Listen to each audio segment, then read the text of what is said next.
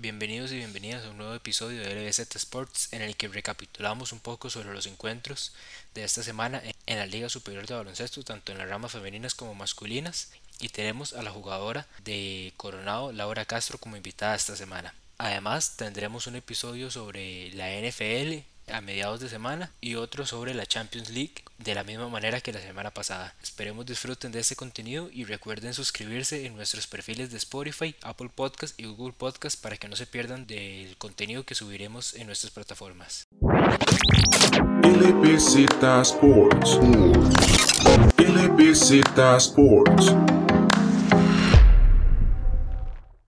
Bienvenido Carlos a un nuevo episodio de la Liga Superior de Baloncesto aquí en Costa Rica. Volvemos con más baloncesto esta semana, varios partidos un poco interesantes, algunos donde varios equipos supieron controlar un poco mejor los, los encuentros. ¿Y qué me decís de esta semana? Bueno, David, primero que todo, pues muchas gracias otra vez por estar en este espacio con usted. Y también pues hubo una jornada muy, pues muy llena de emociones. Hubo pues equipos que ganaron como tenía que ser. Hubo también algunos, algunos fallos ahí en otros equipos, pero fue una jornada bastante llena de, emociones en general, tanto en masculino como en femenino. Empecemos entonces con el primer partido del día jueves, eh, que era un partido de reposición de, de, las semanas anteriores, donde el equipo de Alajuela y de Pérez Celedón tuvieron que aplazar el, el juego por el tema de, del transporte de los peseteños eh, debido a, lo, a los bloqueos que habían en el cantón. Y bueno, un partido en el que estuvo bastante parejo durante los primeros dos cuartos, pero después vemos que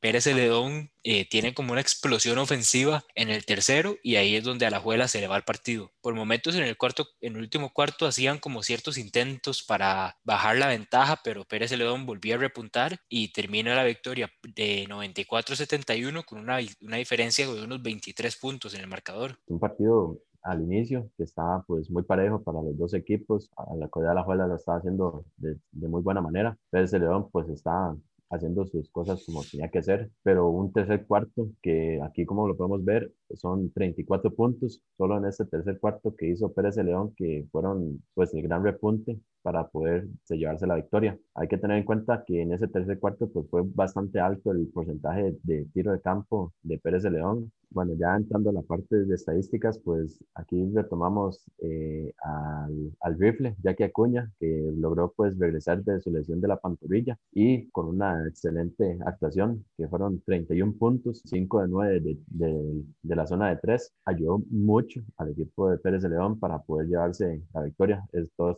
toda esta cantidad de puntos de Jackie fueron precisamente en el tercer cuarto. Por el lado de Alajuela, pues tenemos un equipo en realidad bastante equilibrado en la, en la anotación. Esteban Ocampo logró 12 puntos, Jacob y Jean-Paul Mayorga lograron 11 cada uno. Alonso fue el que más anotó en este partido con 13 puntos y Carlos Fernández con 9 puntos en este partido. Eh, vemos una ofensiva que en realidad eh, los alajuelenses uno que conoce varios de estos jugadores tienen la capacidad para anotar en sus respectivos partidos, como lo vemos en este, que estuvo bastante distribuido la anotación. Notamos que eso es lo que busca más que todo Fati para futuros partidos, que todos sus pupilos pues hagan su respectiva labor, porque no, no, usted no puede pues recaer en un solo, en uno o dos jugadores toda la ofensiva, todos tienen que aportar de diferentes maneras. Bueno, pues entrando al siguiente partido del jueves, se enfrentaban el conjunto de Jaguares y Quibres contra Astoeva Heredia. Este partido lo ganó el equipo herediano 61 a 60, fue un partido pues cerrado. Y David, contanos un poco más ah, antes de entrar ya a la parte de estadísticas de este partido. La semana pasada se enfrentó Siquibres contra Pérez Celedón y a lo largo de la semana eh, los peseteños presentaron un, reclamo eh, del partido porque Siquibres eh, llegó al encuentro con siete jugadores mayores de 26 años y en ciertos momentos de la cancha tuvo a más de los tres jugadores permitidos.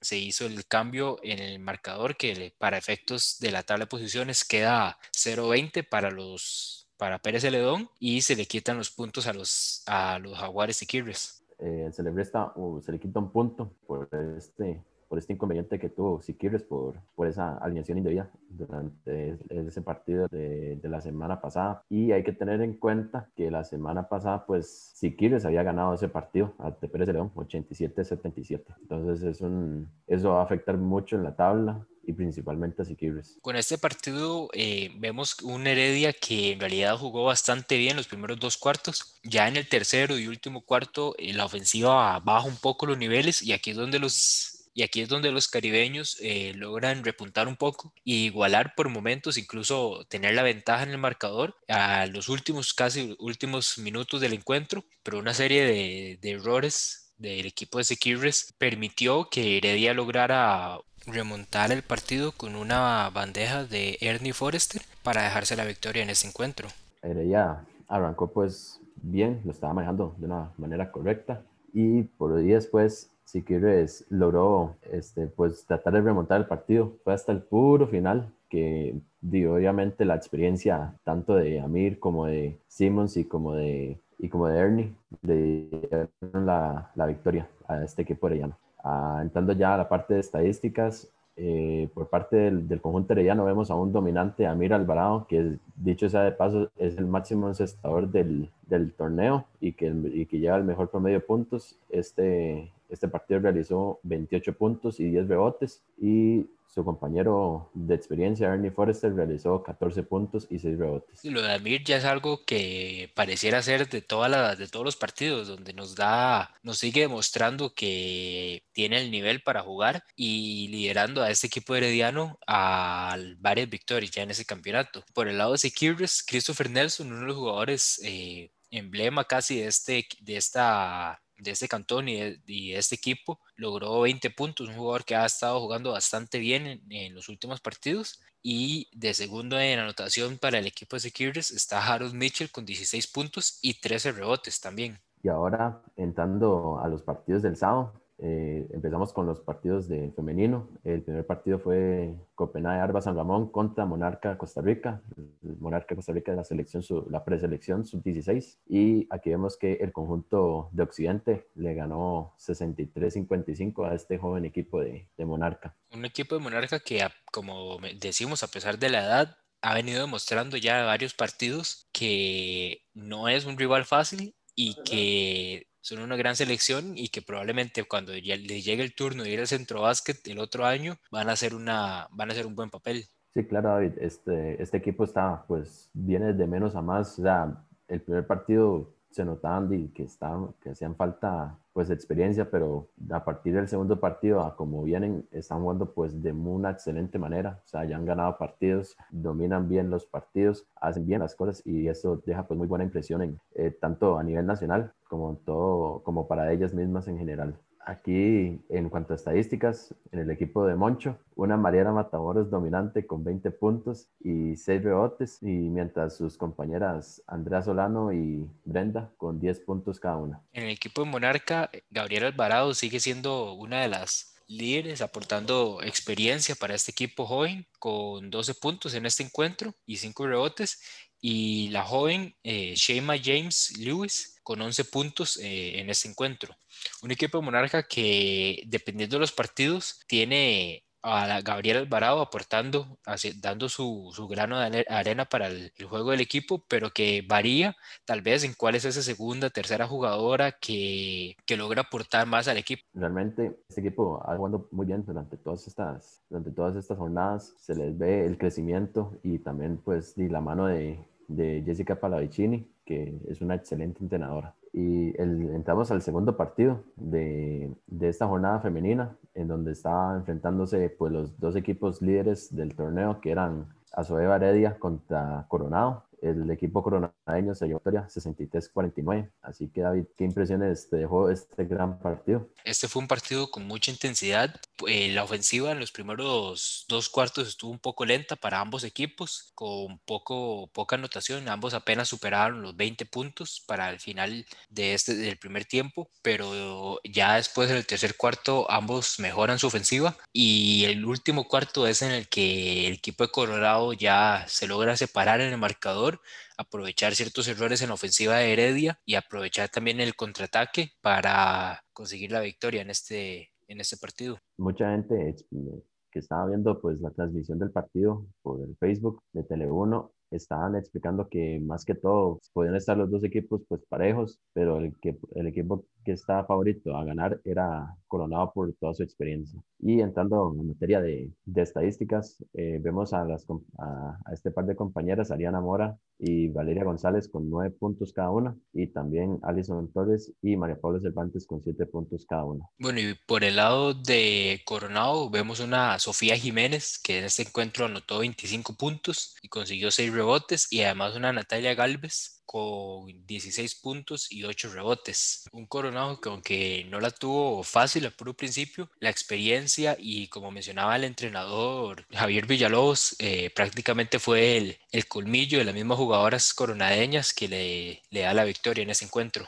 La experiencia de Coronado fue la que determinó pues este partido, como ya habíamos explicado. Y vamos ya al último encuentro de esta jornada eh, femenina, que fue Azobasca San Carlos contra Santo Domingo. El equipo de Santo Domingo pues logró llevarse una victoria bastante cómoda de 56 a 38. Y una victoria necesaria también porque con esto cierran la primera vuelta con un récord de dos victorias y tres derrotas y que les ayuda bastante para empezar a agarrar un impulso y mejorar en esta segunda vuelta y lograr meterse en la clasificación y competir en esa pelea por el título. Este encuentro, como mencionas, bastante cómodo para Santo Domingo. En realidad controlaron el partido casi que todo, todos los cuatro cuartos. Incluso el que fue más notorio es el segundo cuarto, donde a pesar de que la ofensiva fue un poco baja con 10 puntos, logran limitar a San Carlos con apenas dos puntos en este periodo. A San Carlos se le complicó más de la cuenta. Ahí tuvieron muchos problemas en la ofensiva.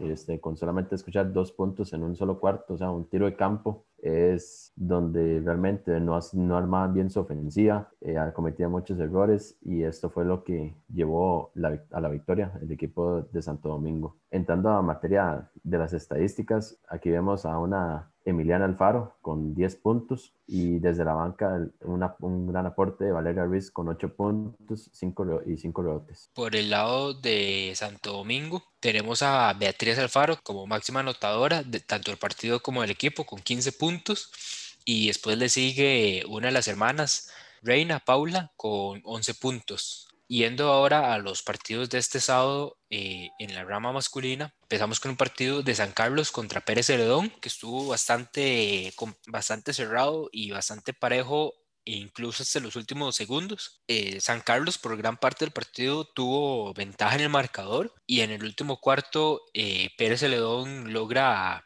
anotar los puntos necesarios para empatar el marcador y tuvimos nuestro primer partido con tiempo extra en esta liga superior de baloncesto en la rama masculina. se nota que San Carlos pues mejoró bastante en su juego. Aquí pues logró dominar todo el partido, bueno, logró dominar gran parte del partido hasta el último cuarto, que Pérez León pues ajustó su, su defensa de una buena manera y también el ataque que lo hizo de, de una manera pues bien, bien equilibrada y que no tuvieran tantos errores fue el, el, tiempo extra, ya el que tuvo que determinar quién ganaba el partido. Fue un, ida y vuelta bastante parejo para los dos equipos y se lo llevó San Carlos al puro final por ciertos errores. Aquí notamos que el joven Jaime Alfaro fue quien hizo los últimos, los últimos dos libres para, llevar, para que el equipo sancarleño se llevara la victoria. En la parte de las estadísticas, como mencionábamos, Jaime Alfaro, 27 puntos en este encuentro con 10 rebotes. Además, eh, Jorge Murillo, su compañero, anotó 23 puntos en este partido, más otros 10 rebotes. Y en el equipo de Pérez Celedón,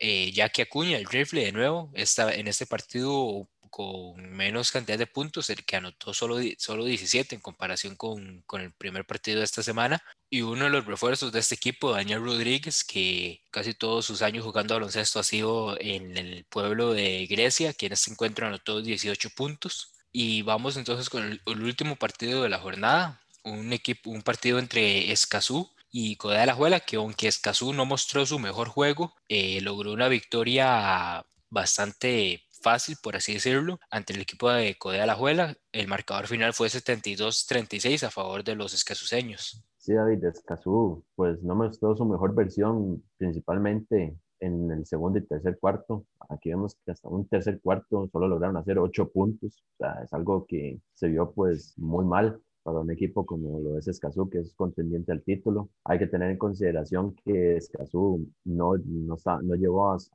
a, dos figuras de, de, peso como lo eran Alonso Sánchez y Rogel Wilson, y más bien, como lo decía el, el, asistente técnico Diego Loría. Eh, quieren darle más bagaje a todos sus jugadores jóvenes y se dio pues el, el debut de un, de un joven de 16 años que se llama Dino Fileri, que tuvo pues 11 minutos dentro de la cancha de una muy buena manera. Entrando en parte de estadísticas, este, para los escasuseños, Daniel Shedden anotó 15 puntos y Víctor Arias desde la banca con 11 puntos. Para los alajuelenses, eh, Jeffrey tercero en ese encuentro consiguió 8 puntos y Jean-Paul Mallorca con 7 puntos. Carlos, aquí hubo, un momento en el partido donde pareció haber una confrontación incluso entre compañeros de equipo con el mismo Víctor Arias y el joven Diego Campos, ¿Qué, pudiste observar en, en, tu, y en tu experiencia jugando en, Liga Menor y,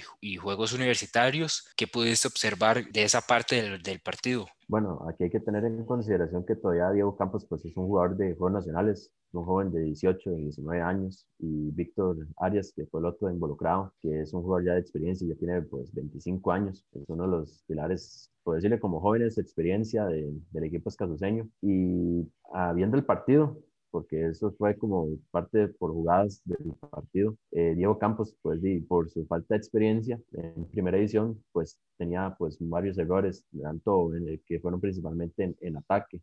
forzaba mucho el balón, tomaba tiros muy forzados, perdía el balón, entonces pues se podría decir que eso fue un malestar eh, muy, muy, muy específico hacia Víctor, que no, pues que no le gustó este accionar y siento que, que Víctor eh, como, que le, como que le dijo algo, pero lo confrontó más allá de solo decirle palabras, quiso hasta pegarlo y eso pues no se puede dar jamás. Un jugador que debe mostrar pues experiencia, mucha calma y más bien este, esta confrontación deja mal, primero que todo, a Víctor, deja mal cómo, está, cómo están los jóvenes dentro del equipo y después pues deja mal a la institución como de Escazú en general por, este, por esta confrontación. Claramente pues los dos jugadores salieron expulsados del partido por la descalificación, pues son dos partidos para cada uno. Solamente podría tal vez salvarse Diego demostrándose con, con video y con testigos que le podrían tal vez suspender solo uno un partido, pero ya para tomar las cartas en el asunto este tipo de, de sanciones es tanto la federación como el equipo de Escazú. Si bien siempre entre, entre compañeros de equipo y todo puede haber momentos de fricción dentro de los partidos por el ritmo en el que se da el juego, como menciona, ciertos errores. Siento que por lo menos Víctor, que es el que pareciera iniciar, eh, tal vez el problema, este, sobrepasa, por así decirlo, la raya, eh, llegando incluso tal vez eh, intentando de golpear a Diego. y algo que pues como mencionas, dejan mal a todos, dejan mal a Víctor, dejan mal a la institución como tal, y hay que ver qué medidas toma tanto la federación como el mismo comité de, baloncesto de Escazú sobre esta situación. Yéndonos a la tabla de posiciones, eh, el, hay ciertos cambios. El equipo Coronado avanza a la primera posición y Heredia baja al segundo lugar de este, del grupo en, en la rama femenina el equipo de Monarca baja desde la tercera posición a la quinta y tanto Copenhague como Santo Domingo suben una posición y como mencionamos ya se empieza a equiparar todo en este campeonato y solo el equipo de San Carlos permanece sin victorias por el lado del masculino, David.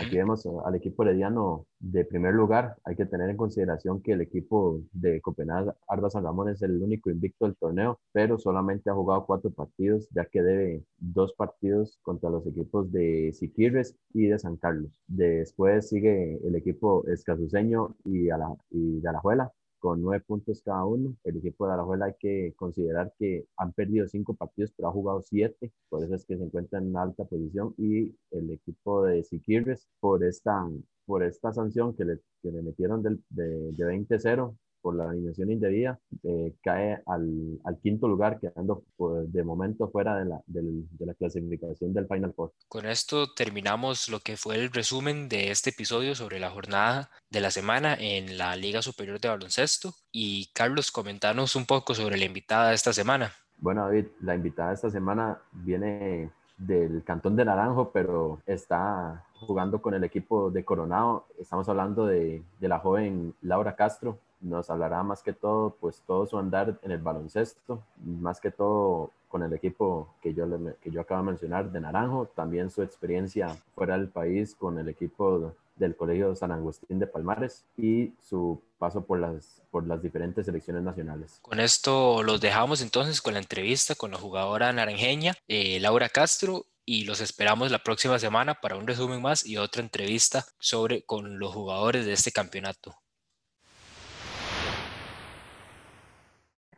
Bueno, y para esta semana tenemos a una invitada eh, que a pesar de ser de las más jóvenes dentro del equipo de Coronado, tiene bastante experiencia en lo que ha sido el baloncesto nacional, tanto en liga menor como en juegos estudiantiles y los, y los deportivos nacionales. Hoy tenemos a Laura Castro de invitada en el podcast de esta semana. Bueno, muy buenas tardes y muchísimas gracias por la invitación. No, pues primero que todo, Laura, gracias por aceptar nuestra invitación y ojalá pues podamos conocerla un poco más ya dentro del ámbito tanto personal suyo como deportivo. Laura, para, para empezar, y que así es como hemos empezado casi que con todos, ¿cómo, cómo te, te iniciaste vos en el, en el, mundo de baloncesto? ¿Cómo conociste este, este deporte? Bueno, yo inicié cuando estaba en séptimo, en primer año de colegio. Este, nunca se me ha dado la oportunidad como de estar en los equipos de escolar y todo porque yo vivía un poco lejos de la escuela en la que estudiaba,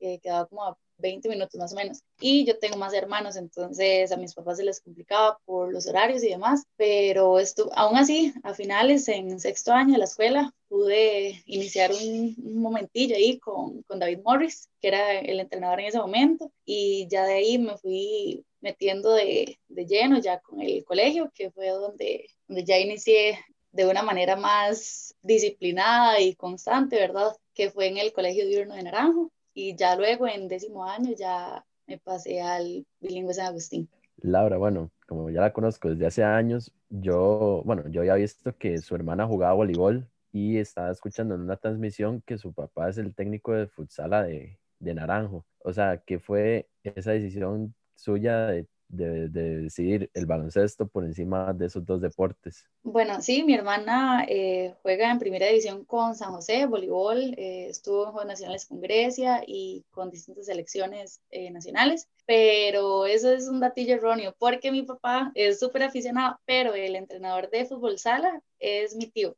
Ah, ok. Sí, correcto, es un tío. Laura, y en cuanto a, bueno, mencionas que empezaste en, en Naranjo, y después te pasaste al Colegio San Agustín. Eh, ¿Cómo fueron esas experiencias jugando con ellos y que participaste en, unos torneos ya centroamericanos? Bueno, la experiencia sin duda de las mejores que, que, he tenido, este, a pesar de que mis inicios fueron en el Colegio de Naranjo, eh, ahí fue donde me formaron, donde me, me formaron como jugadora, me proyectaron, este, luego recibí una beca para jugar en el San Agustín, eh, un equipo ya formado, eh, las chicas jugaban juntas desde la escuela, entonces para mí fue difícil al principio, pero ya había tenido eh, y había compartido con ellas en una selección nacional en 2013, si más no me equivoco, entonces ya desde eso las conocía, pero como te digo, gracias a Dios me acoplé, me llevaba muy, muy bien con las jugadoras, con el entrenador. Entonces, más bien ellos me impulsaron a, a ser mejor y a darme esa confianza que, que yo necesitaba, ¿verdad?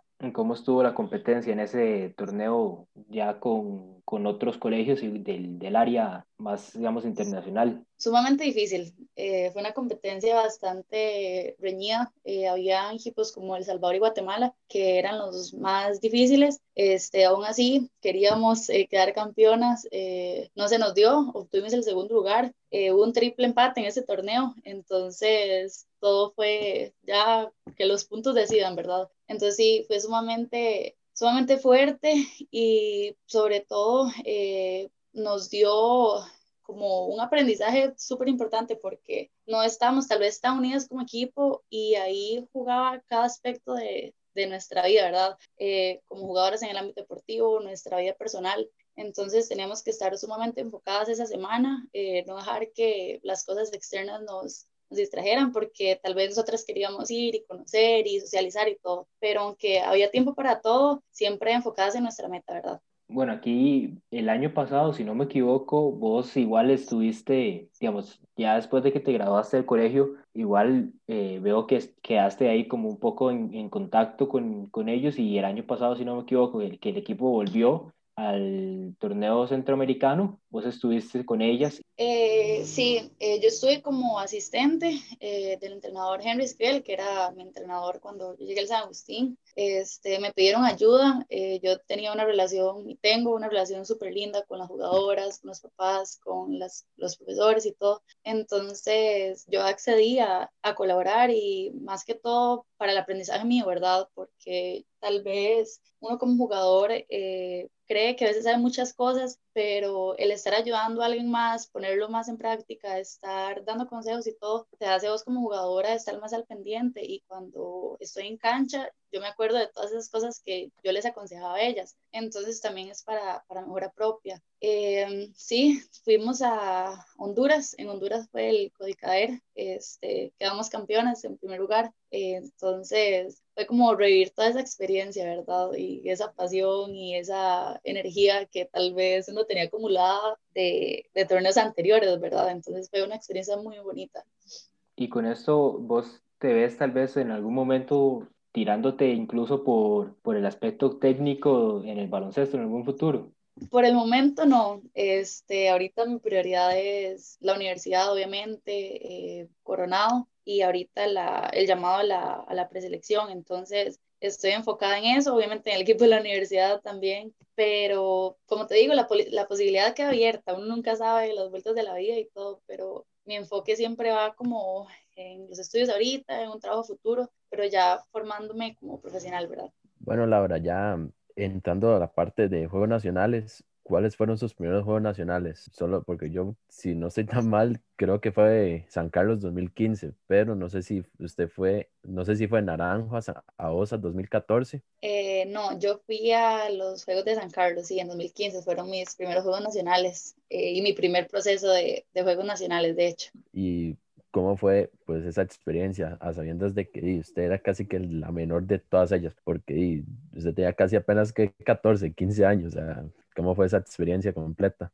Sí, fue muy difícil, fue muy difícil acoplarse porque yo era la más joven del equipo, de hecho tenía 14 años. Este, todas ya habían ido a los Juegos Nacionales de OSA, eh, traía una medalla encima, ¿verdad? Este, ya todas eran mayores de edad, si más no me equivoco, y cuando eso, bueno, en ese momento los Juegos Nacionales eran hasta los 21 años, 20, 21 años, eh, no recuerdo, pero llegar a un equipo nuevo con jugadoras de peso, con jugadoras que venían juntas desde hace muchos años y vos nueva y joven, es como, qué difícil, ¿verdad? Porque usted tiene que aprender a llevarse con cada una de ellas, aprender cómo juegan, eh, qué les gusta, eh, la forma de ser de cada una de ellas. Entonces fue bastante complicado, pero el entrenador me, me ayudó bastante a estar ahí de lleno y, y poder tener una buena relación con todas.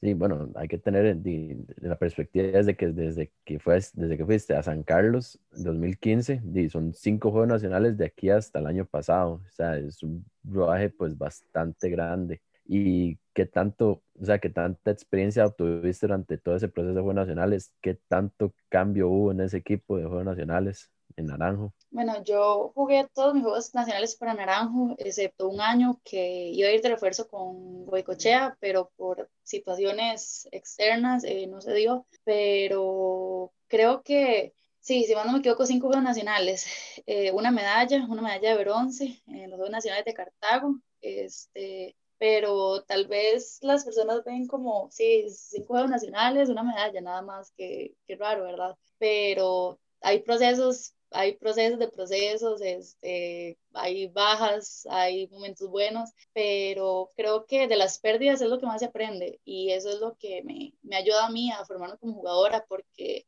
le enseña a uno la parte fea, la parte que más cuesta y la parte que no todo el mundo entiende. Entonces, creo que para retroalimentación propia eh, son cada uno de los aspectos de los que más hay que, hay que tomar aprendizaje. Siempre hubo esa presión como a Laura, a Laura, este, porque tenía que tal vez dar un esfuerzo de más, eh, aportar más en esto, en lo otro, tanto en la cancha como fuera, pero he sabido llevarlo y es lo que más me ha ayudado para llegar hasta donde estoy ahorita, ¿verdad? Y ya en estos últimos de, del año pasado, ¿cómo, ¿cómo te sentías sabiendo, pues sabiendo eso principal, que ya aquí se termina esta etapa y de ya se vendrán nuevas, pero por lo que ya Juegos Nacionales terminaba en ese momento? Sí, muy triste, la verdad. Fue, fue bastante eh, nostálgico el momento, porque yo siempre fui de las menores en todos los equipos, ¿verdad? En cada equipo que estaba. Y tal vez ya asimilar que ya, que ya no era de jóvenes, que ya tenía que ir para adelante, fue como un golpe de realidad, ¿verdad? Pero me sentí muy feliz porque siento que a pesar de haber ganado solamente una medalla, eh, nos esforzamos increíblemente por obtenerla. Entonces eso me dio como esa tranquilidad y esa satisfacción, ¿verdad? De, dejando esta parte de Juegos Nacionales, que fue pues bastante enriquecedora para usted, eh, hay una parte donde usted ya tiene una experiencia de selección nacional. La, bueno, que yo sepa, una de las primeras fue la sub-16, que fue un centroamericano aquí en Costa Rica. ¿Cómo fue esa experiencia ya pues representando a Costa Rica en este tipo de, de torneos? Uy, una felicidad increíble, este, porque cada vez que uno recibe un llamado a la selección, siento que uno se llena de orgullo, se le infla el pecho, como decimos acá, porque creo que si a uno le están llamando es porque tiene algo que los entrenadores han visto y que uno puede aportar. Eh, eso fue un centroamericano acá en Costa Rica, correcto, obtuvimos medalla de bronce, este, un torneo bastante, bastante complicado porque habían, como siempre, El Salvador y Guatemala como unos equipos y México que se trae las suyas, ¿verdad? Este, fue, fue complicado porque nos avisaron que había torneo como tres meses antes. Entonces, iniciar con un proceso tal vez de un mes con 50 jugadoras, quedan dos meses, hay dos cortes más. Entonces, de 50 jugadoras, 25, 12, ¿verdad? 12 o 15 jugadoras ya para, el, para la etapa final. Entonces, no hubo chance como de tener tres meses de entrenamiento eh, solamente con el equipo base, el equipo que iba a quedar en ese momento, pero aún así nos adaptamos a las circunstancias, este, dimos lo que teníamos que dar, altas y bajos obviamente en el, en el momento, pero al menos la, siempre recuerdo el partido contra, contra México de ese torneo porque México jamás pensó que le íbamos a jugar así, ¿verdad? Este, que íbamos en el medio tiempo, quedamos empates. México estaba que, ¿verdad? Es con las revoluciones altísimas. Nosotras también, porque jamás creíamos, jamás creíamos que nosotros le estuviésemos haciendo ese partido. Ya al final se nos fue, pero es esa, esa adrenalina, esa, no sé, esas ganas como de querer demostrar y que uno es capaz y todo, pero un torneo bastante, bastante bonito, la verdad.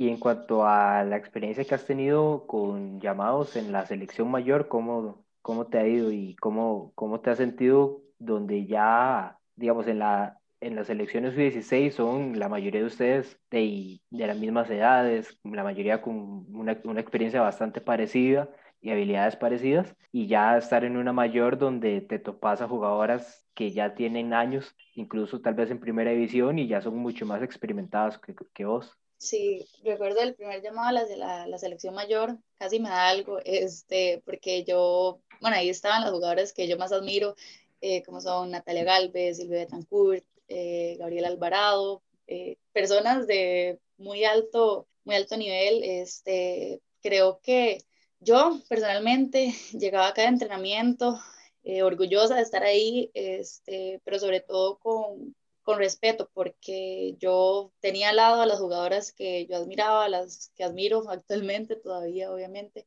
por el nivel que tienen, pero uno como jugadora joven tiene que llegar a esos entrenamientos, eh, cambiar la mentalidad totalmente, recibir cada consejo que ellas les dan, este, porque ellas sí que saben, ¿verdad? Eh, tienen argumentos con qué decírtelo. Creo que lo mejor y de lo que más hay que sacarle provecho es esa experiencia, a esa, a esa posibilidad de poder recibir ese tipo de consejos, porque uno tal vez piensa que va a la selección mayor y van a ser caras porque es la joven y no la van a tomar en cuenta, ¿verdad? Y es todo lo contrario, más bien le dan a usted esa confianza para, para que usted haga su juego, para que demuestre que demostrar a pesar de, las circunstancias y tal vez no hay entrenamientos buenos, pero ellas ven lo que el nivel que usted tiene, eh, lo que puede dar y creo que si usted llega con, con esa actitud positiva y de mejora, aún mejor le va a ir porque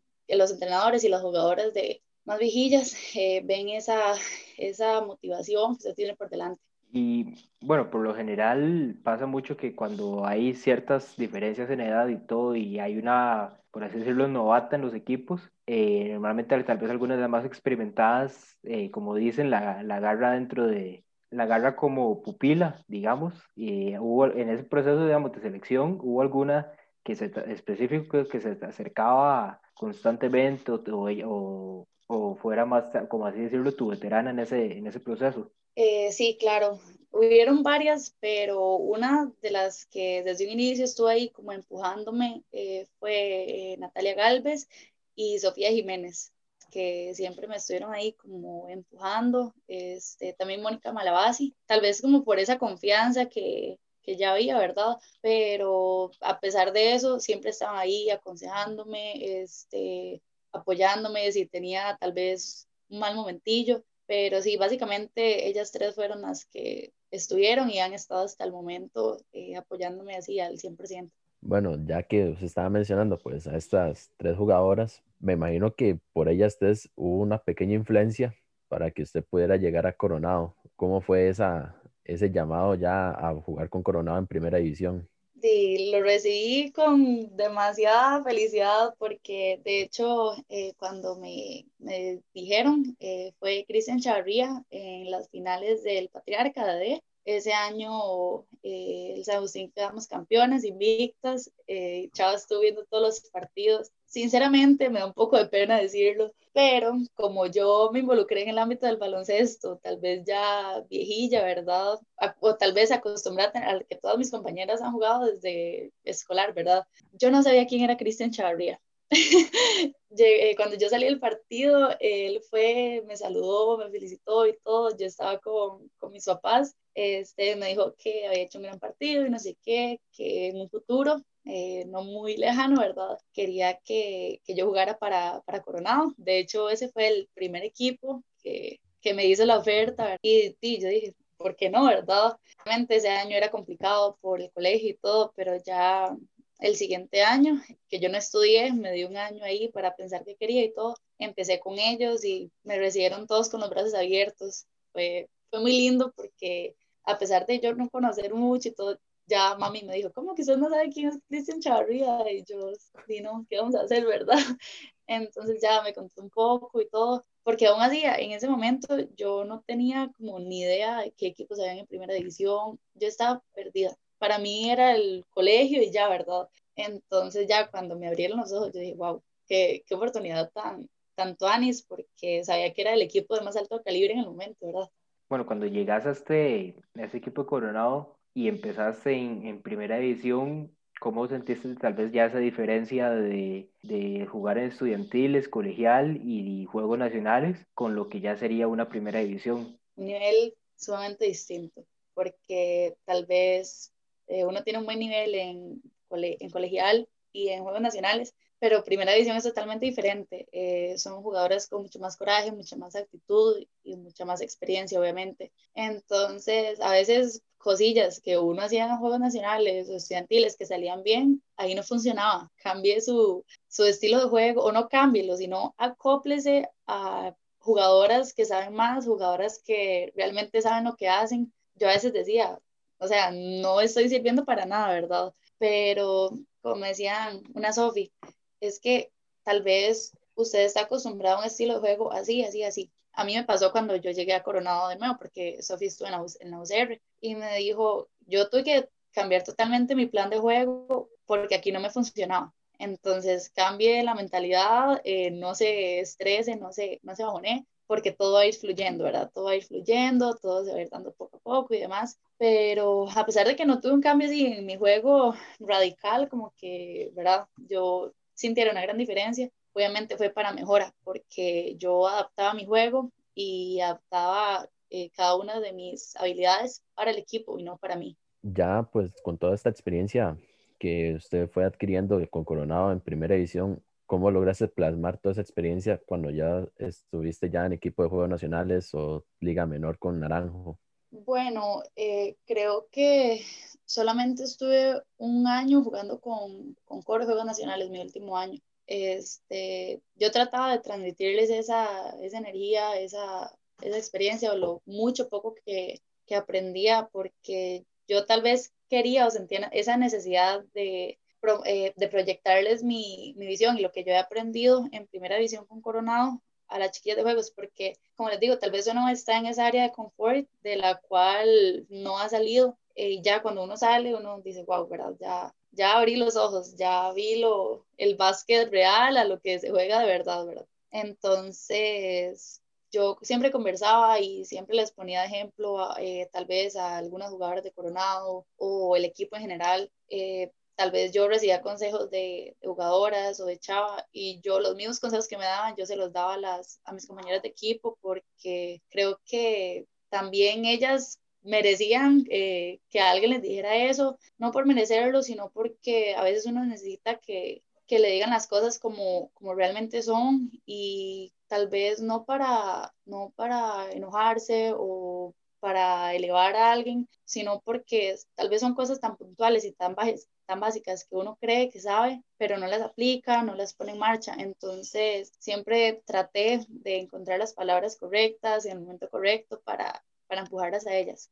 Bueno, vos, vos ya mencionabas varias de las jugadoras que hay, que hay en Coronado y digamos como qué consejos te han dado ellas y más que todo tal vez una y una Seida Zorilla que es como tal vez tu digamos como la más cercana a la posición que vos jugás eh, que es ahí abajo en el poste los consejos de todas todo lo que me digan yo los voy a recibir y los voy a interiorizar eh, la pana es una persona sumamente dulce este no te va a llegar a regañar eh, así feo entonces, creo que lo más importante ha sido, en general, no solo la pana, sino el hecho de que no encuentran las palabras correctas para, para decir cada cosa. Este, la pana siempre estado encima mío, eh, como diciéndome que haga, que no haga, y que me sirve, que deseche, pero en general, o sea, no solo de la pana, no solo de Nati, eh, también tuve compañeras como Estivali Zúñiga, eh, Melisa, jugadoras que estuvieron en, procesos anteriores, que para mí todas son importantes, no solamente por la trayectoria que han tenido, porque yo, yo dije, o sea, si están en coro es porque de verdad eh, quieren ganar, porque de verdad este, son jugadoras que, que, tienen el calibre para estar ahí, porque y, obviamente si ustedes están coronados, sabe que es un equipo de, que tiene nombre, que tiene campeonatos encima y como lo transmitió Chava siempre, si usted está aquí es porque usted quiere ganar. Entonces, todos los consejos que usted puede interiorizar, recíbalos, tómelos y haga de ellos lo que usted, con lo que usted quiera, ¿verdad? Pero sáqueles ese provecho. Pues entrando un poco más adentro con, con Coronado, eh, cuando, usted, cuando ustedes ganaron el, el campeonato de primera división, ¿cómo fue ese sentimiento? al usted decir ganamos este campeonato, podemos ganarles a Goicochea, San Ramón, a Santo Domingo. ¿Cómo, cómo sintió ese, ese campeonato con Coronado? Bueno, el primer campeonato que, que yo gané con Coro fue increíble, este, lo disfrutamos demasiado porque a pesar de que sí, tal vez no es el equipo perfecto, pero nosotras nos esforzamos en cada entrenamiento por, por mejorar, eh, entrenamos como si estuviésemos en el partido, nos enojamos con nosotras mismas así en el momento porque tal vez nos picamos demasiado entre nosotras, pero fue muy satisfactorio porque era una de las, de las metas que, que yo tenía cuando inicié, cuando llegué a Coronado. Entonces, creo que a pesar de los altibajos que tuvimos en, el proceso, eh, tal vez perdimos uno que otro partido, pero nos enfocamos y dijimos, bueno, abramos los ojos porque sabemos que ya tenemos que, que arrancar, ¿verdad? Entonces, lo recibimos con todo el orgullo, con, todo, con toda la felicidad, porque nos costó. Eh, obviamente, por más talento que haya, hay que entrenar, hay que trabajar tanto individual como colectivamente. Entonces fue, fue muy lindo, la verdad, fue muy, muy productivo, un año muy, muy productivo. Este, trabajamos bastante y, como le digo, eh, lo celebramos en grande porque cada partido, cada entrenamiento son, son horas de, de nuestro tiempo, son, son horas de compartir como equipo, entonces fue muy, muy bonito.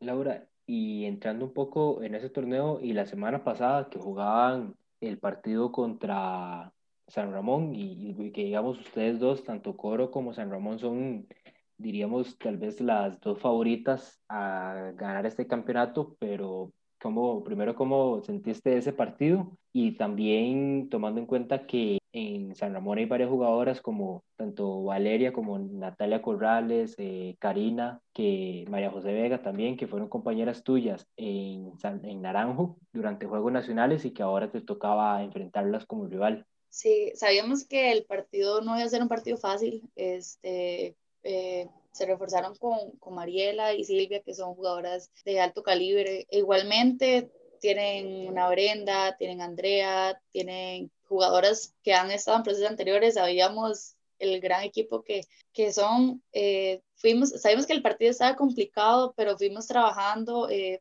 paso a paso, enfocadas en lo nuestro. Fue, fue algo vacilón, porque a pesar de que íbamos abajo en el marcador, como que nunca estábamos conscientes de que íbamos, conscientes de que íbamos perdiendo, de esa ventaja tal vez grande que llevábamos, sino que estuvimos trabajando y trabajando y trabajando y ahí fuimos avanzando en el marcador, pero no fue, no fue tarea fácil para nada, eh, cualquiera de los dos podía ganar. Y con respecto al hecho de que jugué contra excompañeras, fue bonito, fue muy bonito, eh, me enorgullece demasiado que, que ya empiecen su, su camino en primera división, porque tal vez uno cree que está en Juegos Nacionales y ya, ya eso es lo, lo máximo en ese momento, pero el abrirse paso, el iniciar, el conocer jugadoras, el tener jugadoras de tanta experiencia al lado, son, hay que sacarle el jugo, ¿verdad? Este, y yo sé el, el calibre que tienen, la calidad de, de jugadoras que son, eh, tanto a nivel